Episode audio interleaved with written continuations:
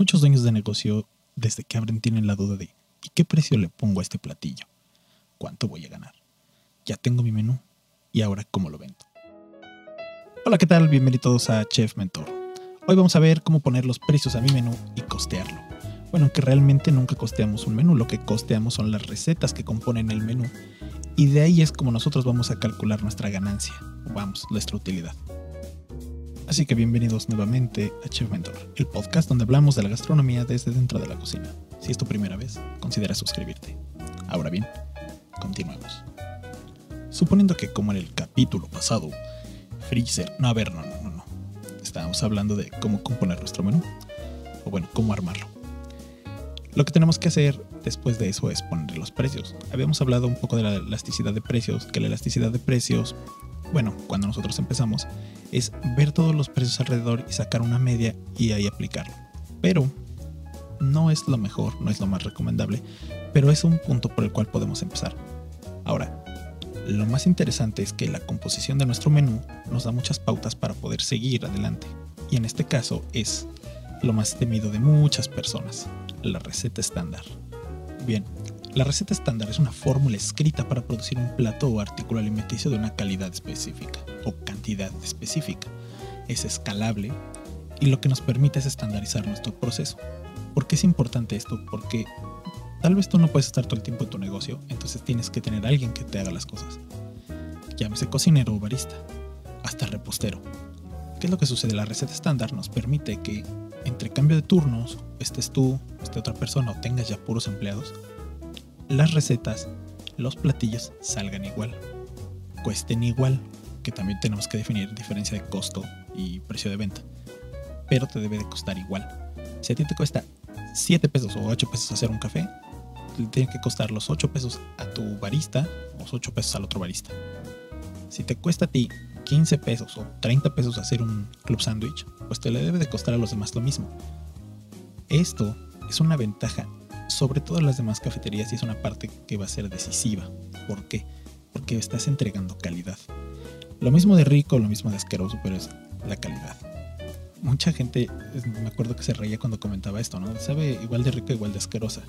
Pero un ejemplo gigantesco es la Coca-Cola. La Coca-Cola tiene una receta estándar de fructosa o azúcares, eh, el jugo, o bueno, en este caso el, eh, concentrado Coca-Cola, el agua y, el y la parte carbonatada. Donde estés, vas a ver igual.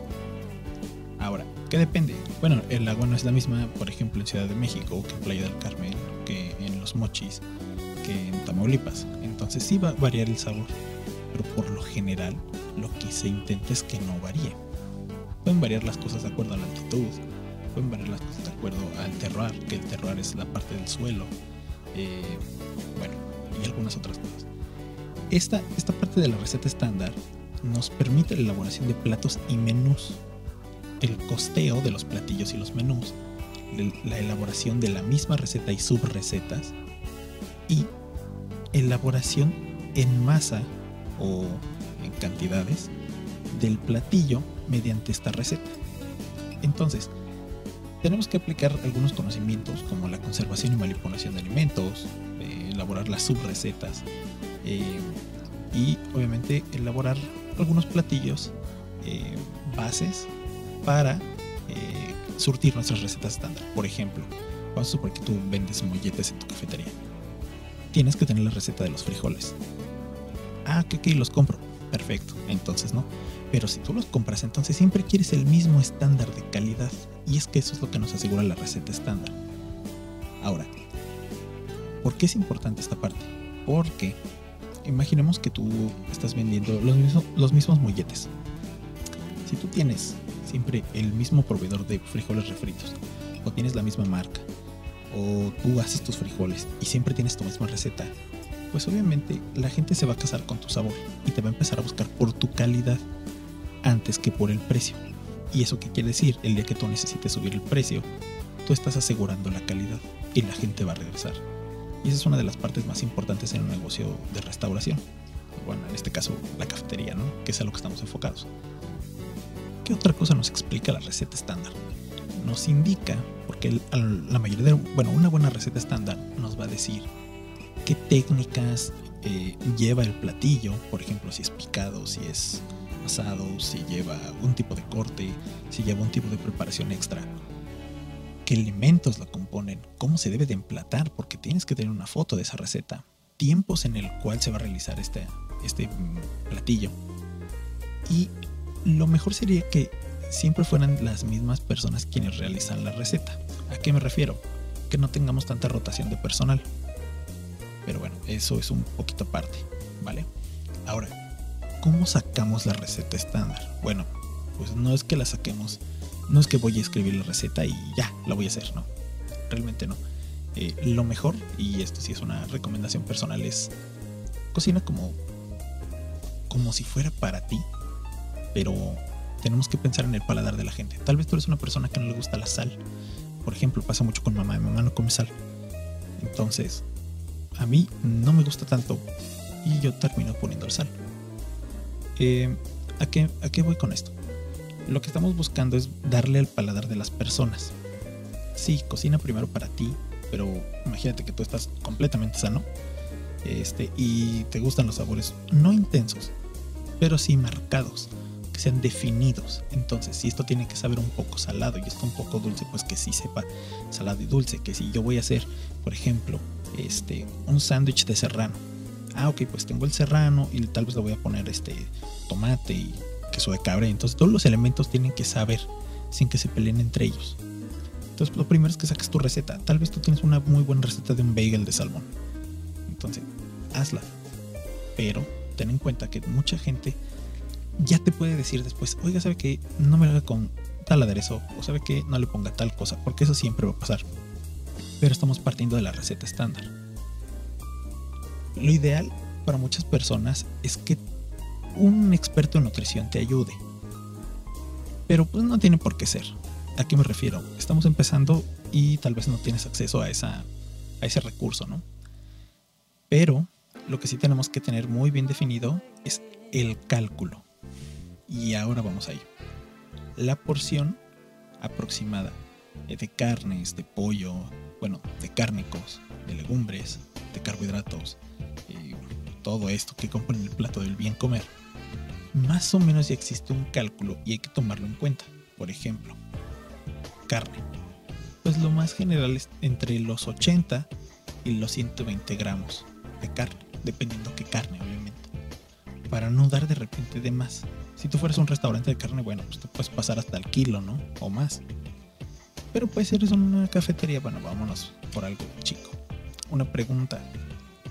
¿Cuántas rebanadas de jamón estarían bien para un sándwich? Un sándwich común y corriente. Dos panes, queso y jamón. ¿Cuánto de jamón y cuánto de queso? Eso lo vas a determinar tú en cierto momento.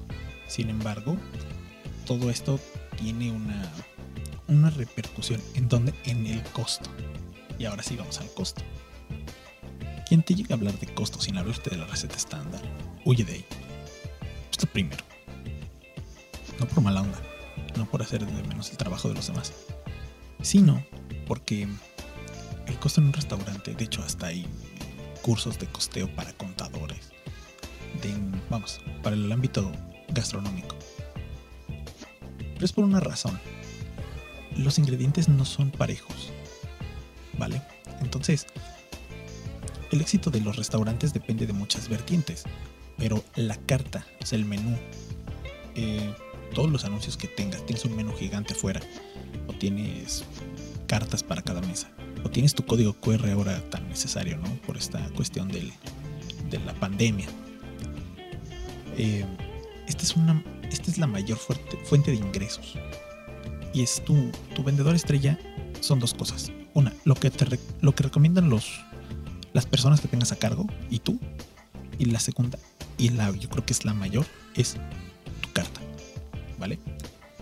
Es lo más importante. Y entonces es como a través de la carta, una carta bien definida, va a generar que los comensales se sientan atraídos a consumir. O hay personas que hasta se casan con el diseño y dicen, mira qué bonita carta, y con eso, ahí están.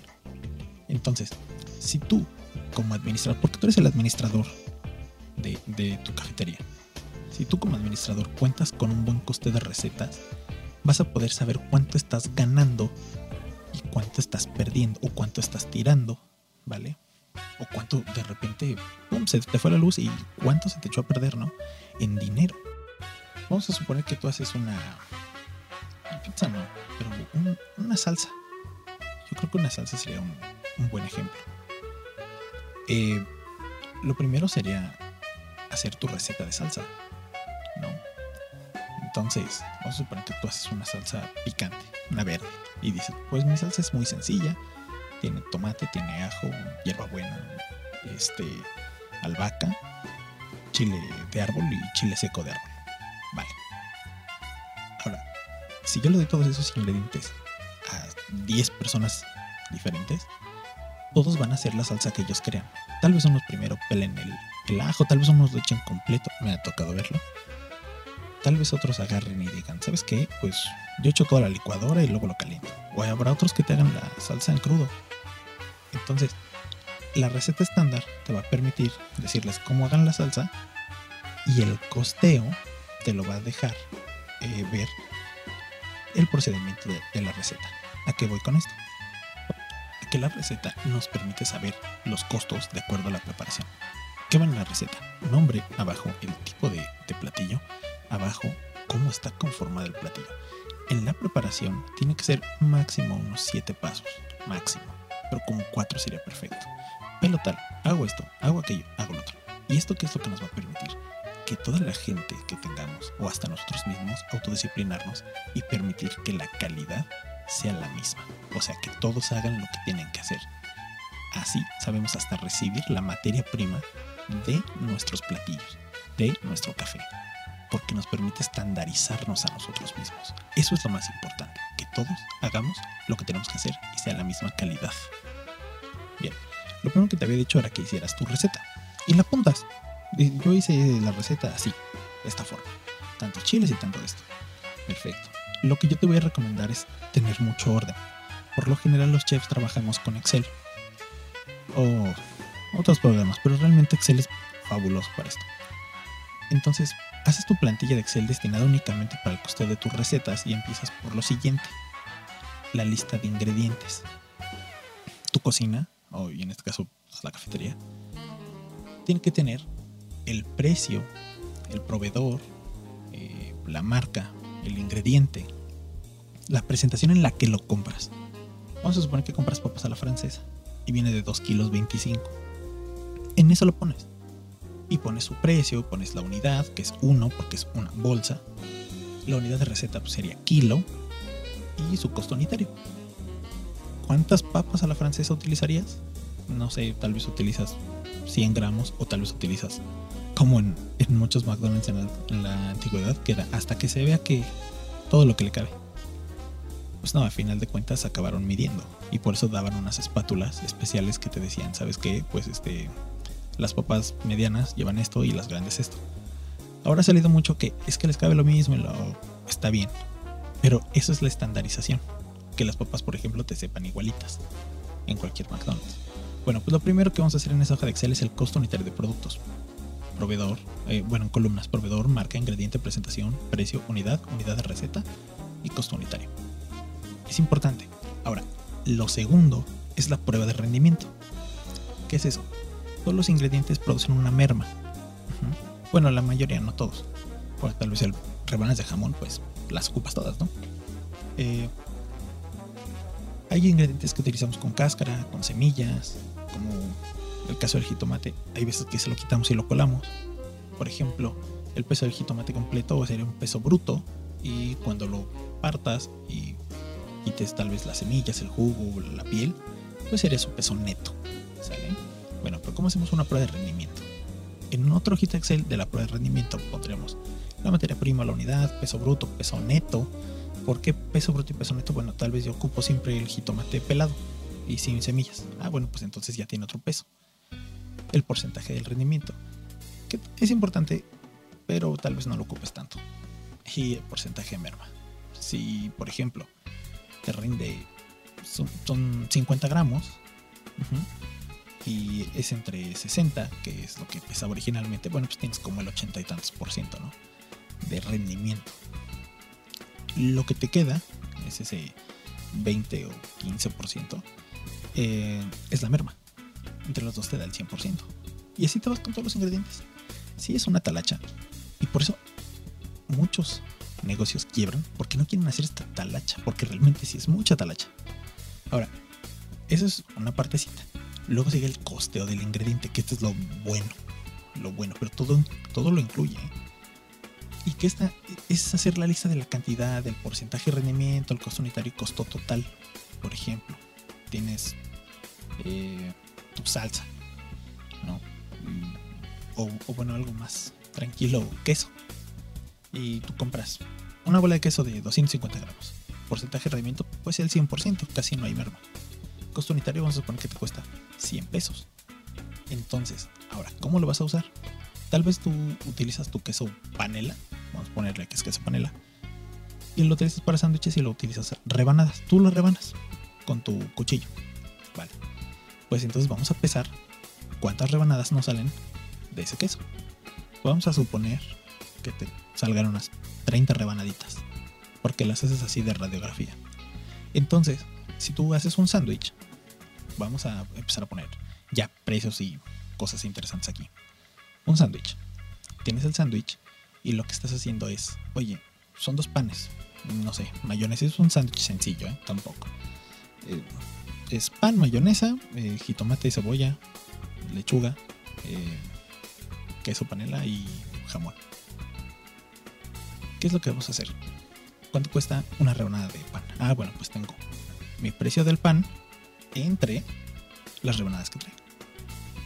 Vamos a suponer que te cuesta 1.50 cada rebanada. Bueno, pues de las dos rebanadas son 3 pesos. Luego de tu queso. Ah, mira, pues me salieron 30 rebanadas de mi queso. Ah, bueno, pues de tus 30 rebanadas, ¿cuánto cuesta? Ah, bueno, pues vamos a ponerle un precio. Me costó un peso cada. Más 50 centavos la rebanada. Y lleva dos. Ah, pues ahora, pues llevas un peso. La mayonesa. ¿Cuánto te cuesta la mayonesa? No, pues mira, la de 3 kilos 400 gramos, creo que es esa. No sé, me cuesta 130 pesos. Perfecto. ¿Cuánto le pones? Una cucharada. Pues pesas la cucharada. Ah, mira, esta cucharada pesa 16 gramos o 20 gramos. Ah, bueno, pues esos 20 gramos, no sé, me cuestan 15 centavos o 50 centavos. Vale. Ahora, la lechuga, jitomate y cebolla, ¿qué vamos a hacer con esos? No hay un costo exacto para las verduras. Vas a encontrar muchos chefs que te dicen que sí, vas a encontrar muchos que te dicen que no, pero realmente no hay uno, porque el no ¿Cómo puedes saber cuántas hojas tiene una lechuga? Así las compras más parejas. Igual, un jitomate no siempre es del mismo tamaño. Y hay veces que tenemos por temporada que comprarlo. Entonces tal vez hoy no hay guajillo y hay bola de los jitomates. Entonces pues te va a rendir diferente. Entonces vamos a agarrar un promedio. Vamos a suponer que te cuesta, que ya, que ya rebanaste, ya pesaste y te cuesta 50 centavos también cada una. Entonces tienes otros 50 centavos el jitomate, la cebolla y de la lechuga. Si ya tú sumas todo esto, ese es tu costo de la comida. Sin embargo, todavía no estamos sumándole el costo, que es tal vez si lo vas a calentar. Si lleva los desechables. Si, eh, por ejemplo, es un servicio a la mesa. servicio a la mesa cuesta más barato que un servicio para llevar. ¿Por qué? Porque servicio a la mesa, el plato tú lo lavas, los cubiertos los lavas. Pero cuando es para llevar, pues se van. O sea, es, es un gasto que, bueno, que realmente integra el costo. Sí, por ejemplo, si un domo te cuesta 2 pesos, la servilleta vamos a ponerle un número, 50 centavos, y un tenedor otros 50 centavos, pues nada más de desechables ya llevas ahí casi 3 pesos, ¿no? Más, nunca te va a faltar el cliente que te va a decir, oye, ¿sabes qué? Dame una bolsa quiero bolsa o quiero salsa aparte, entonces tienes que ponerle pues el capacillo, el capacillo, perdón, el contenedor pequeño, este, con la salsa o con el aderezo, la bolsa extra para el cliente que quiere otras dos servilletas y las agarra. Muchos te van a manejar eso como un gasto, pero yo la cafetería lo recomiendo como un costo, porque entonces vas a saber exactamente qué es lo que está pasando ahí. Por ejemplo, les voy a dar una cosa que me pasaba muy curiosa. Eh, cuando yo empecé a hacer el reparto de los de Didi y de Uber Eats y todos estos, curiosamente me salía mejor el hecho de costear en conjunto los desechables que integraban al, platillo que tenerlos por separado. ¿Por qué? Porque también yo sabía si ya cuánto iba a gastar. No sé si me doy a entender, tal vez no. O sea, yo sabía que por cada platillo que yo vendiera, esos 5 pesos de desechable ya se iban a ir. ¿Por qué 5 pesos? Porque era todo eso y emplayarlo con el plástico de alimentos. Entonces es eso, más amarrarle con otra bolsita tal vez el café para que no se le cayera porque siempre se les cae. Este, pues bueno, también veamos, ¿no? Van, van a entregar café caliente en una moto, pues es un poco difícil y mantenerlo en equilibrio. Pero bueno, retomando esto, ese es tu costo bruto de tu receta. Ahora, hay muchos estilos de receta estándar y del coste de la receta estándar. Hay quienes ponen hasta el precio a un lado. Yo no lo recomiendo, pero lo he llegado a hacer. En... Recuerdo, no sé si fue, no, no fue en Barcelona. Ah, no recuerdo el hotel donde estuve ahí haciendo unas prácticas. Este, que tenían su receta estándar con costeo de un lado. Y, pero lo tenían muy bien, o sea, estaba perfecto. Bueno, este. Ya tiene muchos años. Bien, esta parte de, de obtener los costos de tus platillos es muy interesante porque tú ya vas a saber exactamente en qué estás gastando y en qué estás tirando. Si tú de repente ves un jitomate a la basura, pues sabes que ese jitomate, no sé, son tres pesos, ¿no? Ahora, hay algo que también tenemos que agregar y que yo también lo recomiendo y es el costo de servicio. Vamos a suponer que tu platillo te cuesta 13 pesos, lo que sea. Vamos a ponerle un costo de servicio. ¿Por qué es un costo de servicio? Porque es la mano. Vamos a suponer que es una persona durante 7 horas. Y esas 7 horas, pues ¿cuánto te cuesta a ti? Ah, bueno, pues no sé. Vamos a ponerlo así de alguien de un barista. Le pagas, no sé, 6 mil al mes. Bueno, ¿cuánto cuánto te cuesta a ti la hora de esa persona. Y vamos a ponerle un número. ¿Por qué? Porque tú lo tienes que tomar en cuenta para tú saber cuánto, cuánto está invirtiendo esa persona en hacer eh, el alimento. No es muy, ¿cómo decirlo? No es muy deseable porque de hecho también, pues, escuchas mal, ¿no? Mucha gente empieza a decir, ah, pues es que estos son bien uh, explotadores, etc. Eh, cosa que otro temazo que por ahí. Pero hay que tomarlo en cuenta por una razón. Hay veces que no te conviene tener gente en ciertos horarios. ¿A qué me refiero? Yo tuve la experiencia de que me convenía no tener gente en las tardes, pero sí en las mañanas, en una de las cafeterías. ¿Por qué? Porque donde yo tenía lleno en la mañana. Si yo tenía una persona en la tarde era para que casi casi limpiara. Yo tenía lleno en las mañanas. Era por la zona y todo esto. Y qué bueno que toque ese punto, porque esta parte no solamente es enseñarte pues cómo hacer las cosas, sino también un poco de la experiencia que tal vez te puede ayudar para tu negocio. Y fíjate que antes de que acabes tu menú, acuérdate de la zona. Lo que yo te decía, el menú delimita, sí, determina, perdón. Pero la zona también te va a ayudar a determinar pues, qué platillos van a vender. Como te decía, no es lo mismo una zona de gente adulta a una zona de jóvenes es muy diferente. Y es muy diferente esa parte del menú.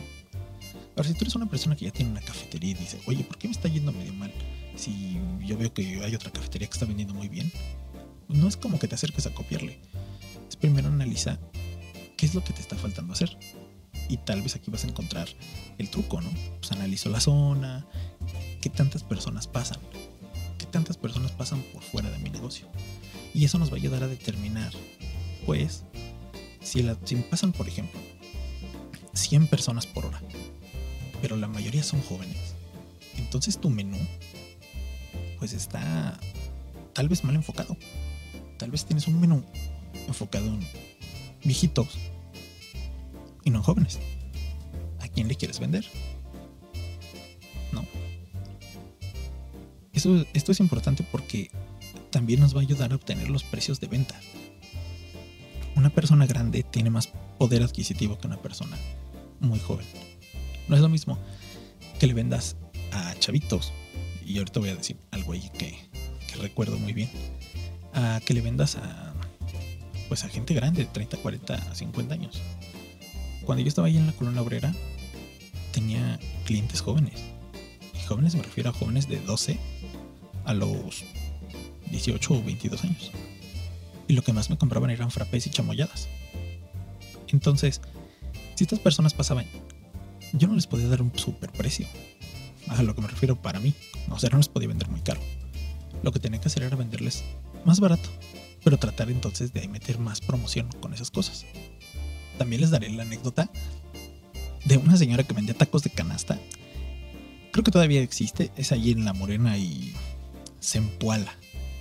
En La Morena y Zempoala había una señora que vendía tacos de canasta y yo decía, ¿cómo es posible que la señora venda tacos de canasta en esta zona y los vendía a 5 pesos? No sé ahorita en cuánto estén, si es que todavía está la señora. Yo decía, ¿cómo es posible que venda tantos tacos de canasta si aquí la gente es medio fresa? Obviamente era mi, pues mi tontería pensar así. Y ¡zas! realmente te dabas cuenta que la gente, que la señora vendía porque no iba dirigida a la gente de ahí. La gente de ahí le compraba. No puedo decir que no, porque yo vi mucha gente que de ahí. Pero toda la gente de oficina era lo más veloz, era lo más rápido. La señora te daba una súper atención. A muchos les fiaba, a muchos, pues no. Este. Pero tiene una gran visión la señora, ¿sabes? Entonces, a lo, que voy es esto. La señora se fijó en algo. ¿Qué era? ¿Quiénes pasan por aquí? Por aquí pasan los oficinistas, por aquí pasa la gente que se bajaba del metrobús nuevo del eje 4, por aquí pasa toda esa gente. Si yo estoy aquí, que creo que estaba como de las 10, 11 de la mañana a las 4 de la tarde, vendo. Y sí, le vendía. Y es una super competencia esa señora, ¿eh? Ah, eh recordando ahí a mi profe este generoso Rodríguez Blanco, decía, competencia es cualquier negocio que esté por donde esté el tuyo. Porque entonces la gente si se iba a comprar tal vez una coca, ya se compró un taco de canasta y no se compró la coca. O si ya te iba a comprar el café, pues tal vez ya se compró la coca y ya no le alcanzó, ¿no? Entonces la competencia te quita el dinero. Y es sana la competencia, porque entonces vamos a competir por calidad. Y lo que yo quiero es que tú puedas competir por calidad. Ahora muchos, muchos de los cursos, y, y se los digo por experiencia, yo he tomado un chorro de cursos y esta vez yo quiero dar esto pues gratis, porque no me gusta que, que te venden, que a la gente de repente le da cursitis. Y entonces, tanto curso, tanto curso, y te dicen, no, es que sabes que siempre va a ser, tu costo va a ser el 33.33%, o el 30% y la 70% es la ganancia. Este, este número varía. Y en esos cursos lo que no me gusta es que no son tan flexibles. Entonces, hablando seriamente, realmente todo va a variar. No es lo mismo vender jamón serrano a vender jamón de pierna, ¿no? Y los dos son de puerco. Entonces, no es lo mismo. Este, el porcentaje puede variar mucho. Depende de la rentabilidad, depende también de tu calidad. Tú puedes vender platillos carísimos y que te cuesten el 50%, pero puedes venderlos un chorro. O sea, el profe Colmenero me decía mucho, ¿qué prefieres vender? Un platillo que te dé, no sé, un- una ganancia de 200 pesos a un platillo que te dé una ganancia de 30 pesos. Y yo decía, pues no sé, o sea, pues lo más lógico para mí era el de 200, ¿no? Dice, sí, pero tal vez el de 200 lo vendes una vez y el otro lo vendes 50 veces. O tal vez es al revés. Entonces todo depende, ahora sí como dicen aquí en México, depende del sapo es la pedrada. Entonces vamos a, vamos a seguir con esto, ¿no? Ya tienes tu... Yo, eh, la recomendación es en tu receta estándar, tienes que poner qué plato, qué taza vas a utilizar. Tienes que poner, si son desechables, cuánto te cuesta. Hay gente que yo lo vi, que en la parte del coste de la receta le ponía el detergente. No lo ponía como del detergente, sino que te ponía, si de los desechables son 5 pesos, ponía del plato, de la losa, cristalería, te ponía un peso. Y yo me preguntaba por qué. Y me explicaban, ¿sabes qué? Pues es que cuesta un peso el detergente que voy a ocupar para lavarlo. Pero bueno, eso ya. No te digo que lo hagas. Sin embargo, si tú crees que es necesario, ponlo. Para mí no es, no es necesario, pero para el desechable sí. yo sí te lo recomiendo para el desechable, puesto que llevas un mayor control en la venta, que es a través de las plataformas digitales.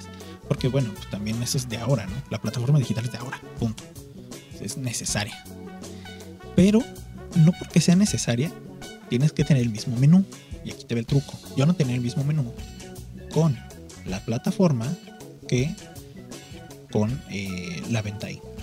Y a mí no me importaba eh, que me viera o bueno, estas plataformas. Rappi era la que más quejaba, ¿no? Y, y recuerdo que te decía, no, es que tengo que dar el mismo precio. No, porque no es el mismo producto. Ah, este tiene un tamaño diferente y con eso. Este tiene otros ingredientes y con eso. Es que no vas a vender el mismo menú. Pues no, porque mira, tú me vas a quitar el 35% de lo que yo estoy vendiendo. Entonces, pues yo te voy a dar otro precio. Obviamente la gente va a pagar ese 35 más. Y créeme que lo quiere, porque nosotros, generalmente el, mexicano es, es un poco flojo, ¿no? No flojo a que me refiera de que no quiera trabajar, no, no, no. Sino que nos gusta ser comodinos, ¿no? O sea, digo, bueno, ya no voy a la tienda de allá que es más barata, voy a esta que está más cerquita. Aunque me gaste tres pesitos más. Y eso ese es el modelo de negocio y está muy bien, me gusta. Ahora, ah, todo esto eh, tiene algo que ver. El rendimiento de tu receta te va a permitir saber los costos unitarios. Como yo te decía, si de un kilo de jamón tienes, no sé, utilizas tres rebanadas para un sándwich y cada rebanada te cuesta tres pesos, bueno, pues son seis pesos o son nueve pesos de, del jamón que le pongas a tu sándwich. Eso está perfecto, eso lo sabemos. Vamos a ponerle precios rápidos. 50 centavos de, del tenedor porque le pusiste este, una ensaladita aparte. Eh, dos servilletas, otros 50 centavos. El domo te costó dos pesos. La bolsita te costó 50 centavos. Ah, bueno, pues tienes un peso de esas cosas, dos pesos y 50 centavos son 3.50. Pues eso te cuesta tu desechable. Y listo. Entonces ya sabes cuánto te cuesta tu platillo. Y está muy bien. Si tú lo costes así y estás vendiendo eh, adentro de tu cafetería o ahí afuera en una mesita, todo eso, que, es algo súper importante tener, porque el café con cigarro es un clásico, pues que bueno, está muy bien, véndelo. Eso está perfectísimo. Ahora, es importante esto saberlo porque tú ya vas a tener el control casi total, ¿vale? Estamos, ya, están, ya estamos hablando de un, de un control. Control sobre tu inventario, control sobre lo que vas a comprar después de cómo resurtir tu inventario. Recuerda que tú eres el administrador de esa cafetería y lo que quieres es maximizar todo, tener más dinero. Y de eso se trata esto, ¿no? De que te puedas mantener.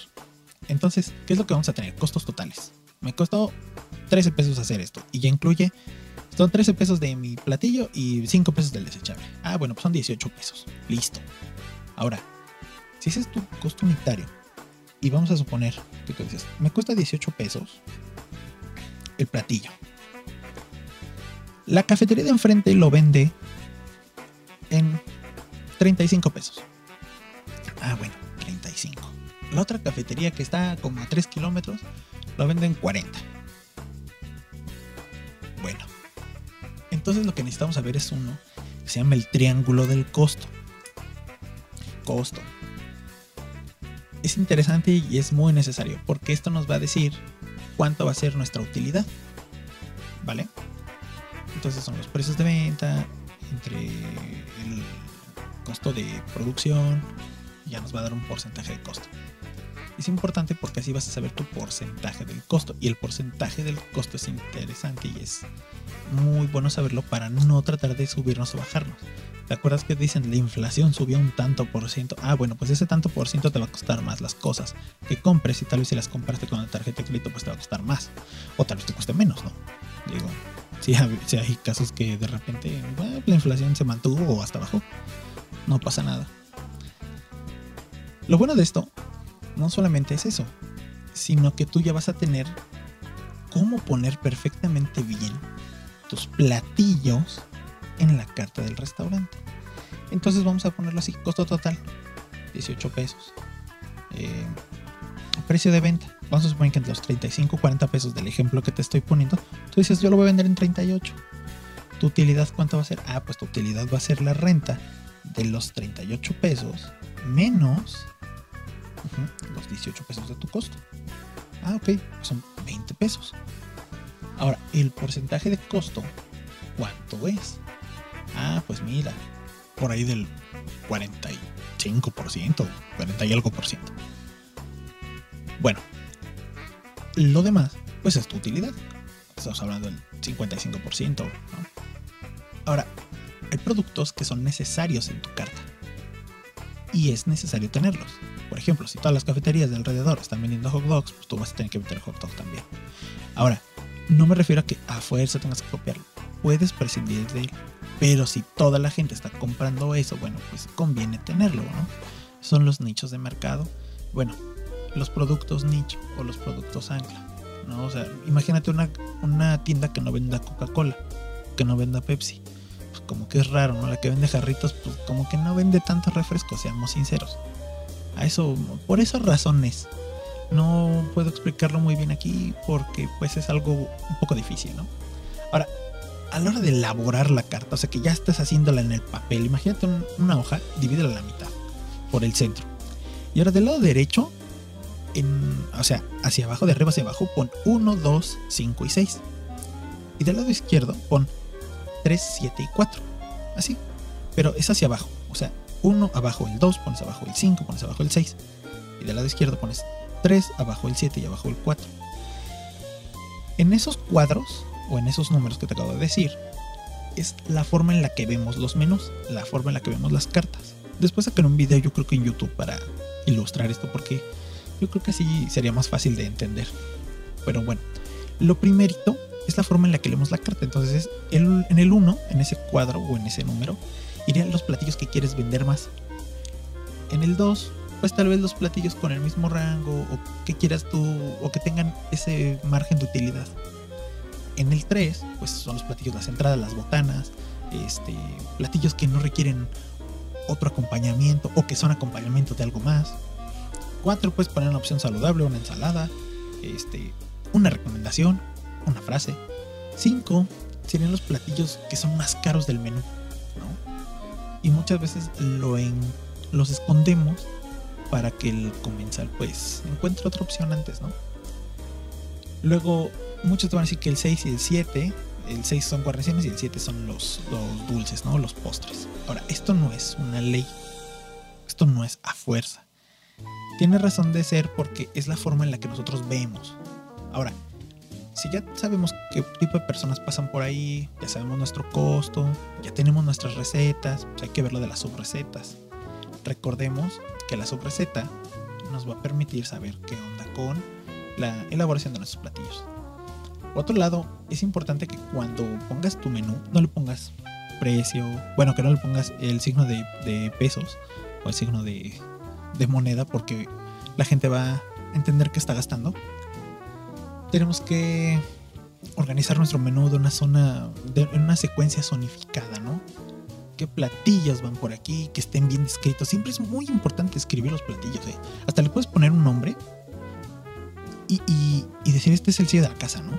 Esta es la ensalada café María Baigón, ¿no? Por ejemplo. Luego, tienes que tener un diseño y una presentación. Siempre hay que irnos hacia las ruedas del color, hay que ver este... ¿Por qué? Porque, por ejemplo, un café en el menú con naranja nos ayuda a vender más que un simple verde y azul, ¿no? Tal vez lo ves verde y azul y dices, no, este es una, eh, un folleto médico. Y por último es aparte del diseño y la presentación, que estaría muy bien hablar de eso, yo creo que más adelante lo hablaremos. Eso sí lo puedes ver súper en internet, hay mil cosas. Y yo creo que te debes de ayudar de Pinterest. Sí, Pinterest es el Instagram de las señoras. Eh, yo creo que, que viéndolo ahí ya te puedes dar una idea de lo que quieres montar. Es súper interesante porque ya empiezas a ver otras ideas. ¿Vale? Y recordemos, el menú tiene que ir acorde a los colores institucionales. Si tu cafetería es blanca con café, blanco con café tu menú. No, otra vez, no es una ley, pero es lo recomendable. Para que se vea una, se vea ecuánime. Tu menú, los uniformes, si es que pones uniformes, este, tu barista, tu máquina de café. Todo esto es importante. Ahora, eh, esta carta de presentación, porque es la, el menú es esa carta de presentación que apenas te deja, te deja darte a conocer con los, con los comensales. Acuérdate que lo que queremos nosotros como innovadores o emprendedores restauranteros, pues es crecer tu, cafetería, tu establecimiento de alimentos y bebidas. Y para eso estoy aquí, para ayudarte con eso. Ahora, tenemos que entender una cosita. Porque también, oye, ¿y cómo costeo lo que me traen? Por ejemplo, me trajeron un pastel. ¿Cómo lo costeo? Ah, pues lo opina. Lo tienes que costear por tu rebanada. Y esto viene en la receta estándar. También hay una receta estándar para la rebanada. Porque tiene que pesar lo mismo. No es que cada una la vayas a pesar, pero puedes dividir el pastel con un hilo. Sí, con un hilo. O lo marcas por arriba con un hilo. Para que todos sepan cuál es el tamaño o cuál es la medida exacta de tu pastel. ¿Vale? Tus tazas lo mismo. El expreso lo mismo. Más adelante yo creo que hablaré de esta parte. Eh, tenemos que tomar en cuenta que también el hecho de la mano de obra, o sea, y no solamente la mano de obra de tu gente, sino la mano de obra tuya, tu labor administrativa, como solicitar cotizaciones con proveedores o pelearte con el rentero, la compra de ingredientes, eh, la explicación durante cómo preparas una receta a todos tus allegados para que ellos también puedan hacerla, eh, cómo van a entregar el producto cada uno, por dónde van a pasar, entre otras cositas, implican un pequeño costo, pequeño, pero es un pequeño costo indirecto. Estos costos indirectos, y, quiero que lo, que lo veas de esta forma, estos costos indirectos incluyen a todo lo que es tu establecimiento donde realizas todos tus servicios. Por eso es muy bueno que si tienes todo en la cafetería, o sea, no lleves ese trabajo a la casa, ¿no? Ahora, por favor no te cases con una solamente utilidad. Si tú quieres decir, sabes que yo de todo me quiero ganar, para a fuerza, el 50%, pues entonces haz todo tu cálculo. Ahora, eso primero tu costeo y luego tus gastos fijos, ¿no? Pero bueno, eso es para otro, para otro podcast. Eh, y luego llévalo hacia la parte de que yo me quiero ganar a fuerza el 50% y estoy en una zona que lo amerita. Estoy en la condesa y me puedo dar el lujo perfecto. ¿no? Bueno, pero pues tal vez tendrás que hacer algún sacrificio como comprar en la Merced. Y no es un ejemplo vago, ¿eh? O sea, es un ejemplo sincero. Ejemplo, conseguir unos mejores proveedores o, tal vez necesites, eh, por ejemplo, cómo sacar em, un pequeño crédito revolvente para ti, o bueno, en este caso para el negocio, y que te va a ayudar mucho con las ventas. Porque tú vas a tener un crédito que entre como se va vendiendo se va pagando. Hay muchos bancos que te permiten esto, hay muchos proveedores, porque hay que ser sinceros, hay proveedores que nos permiten esto. Yo te lo doy, te lo dejo el lunes, vengo por el sábado, por el dinero. Perfecto. Entonces eso quiere decir que estás haciendo bien tu chamba, ¿eh? Muy bien. Y pues casi hemos llegado al final de este podcast. Por favor díganme qué es, qué es lo que han pensado. Y recuerden que tengo redes sociales. Eh, Chef Mentor en Facebook. Dejaré recursos ahí. Yo soy sincero. Eh, encontrado muchas cosas aparte de lo que he tenido yo en mente. Que de, por ejemplo, de combinar el diseño del menú con la identidad de tu marca este, combinar textos e imágenes para optimizar las lecturas. Eh, por ejemplo, lo que tú quieras vender más en tu carta, pues ya ponle una imagen, porque la gente se va a empezar a sentir segura al pedir su platillo. Eso sí, la estandarización de la receta nos va a permitir siempre entregar calidad. Si tú apuestas a la calidad de tu café y de, tu, de tus platillos, lo que vas a tener es ese éxito. El éxito de que digan, ahí sabe bueno. Y tal vez te ha pasado que vas a unos tacos y dices, oye, como que esto no me entendió bien, o sabes que no, pues no. Por favor, si tienes en tu carta algo, trata de cumplirlo. Sé que no se puede al 100, pero vamos a cumplir la palabra, ¿no? Y tratar de no defraudar a nuestro comensal. Del vivimos. Entonces, ese menú va a estar correspondido con la realidad de tu restaurante. Y está bien, o sea, tú no exageres mucho, pero date a desear en tu menú, ¿eh? O sea, es lo más importante. Ahora, lo de los precios, pues ya te di una pequeña clave de, de cómo eh, comenzar esta parte, ¿no? Recuerda, hay que hacer un sondeo, hay que ver que hay más, si hay jóvenes o hay gente grande, o tal vez haya mixto y esté muy bien. Antes de que rentes, párate por ahí. Dices, oye, ese local me gusta, pues voy a estar aquí parado un rato y empiezo a ver cuánta gente pasa, qué están haciendo, o sea, cuáles son las actividades del lugar.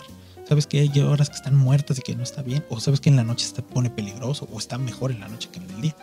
Todo eso te va a ayudar a tu mismo menú, ¿vale? Y yo creo que hasta aquí le dejamos. Muchas gracias por haberme escuchado en este podcast de Chef Mentor. Recuerda, todo esto es para que siga el negocio andando. Adiós. En este programa hablamos de negocios gastronómicos y su vida detrás de los mismos. Las opiniones vertidas aquí no son leyes, reglas o máximas, y las recomendaciones deben ser tomadas con discreción. Cada quien es responsable de las acciones tomadas de acuerdo a las mismas.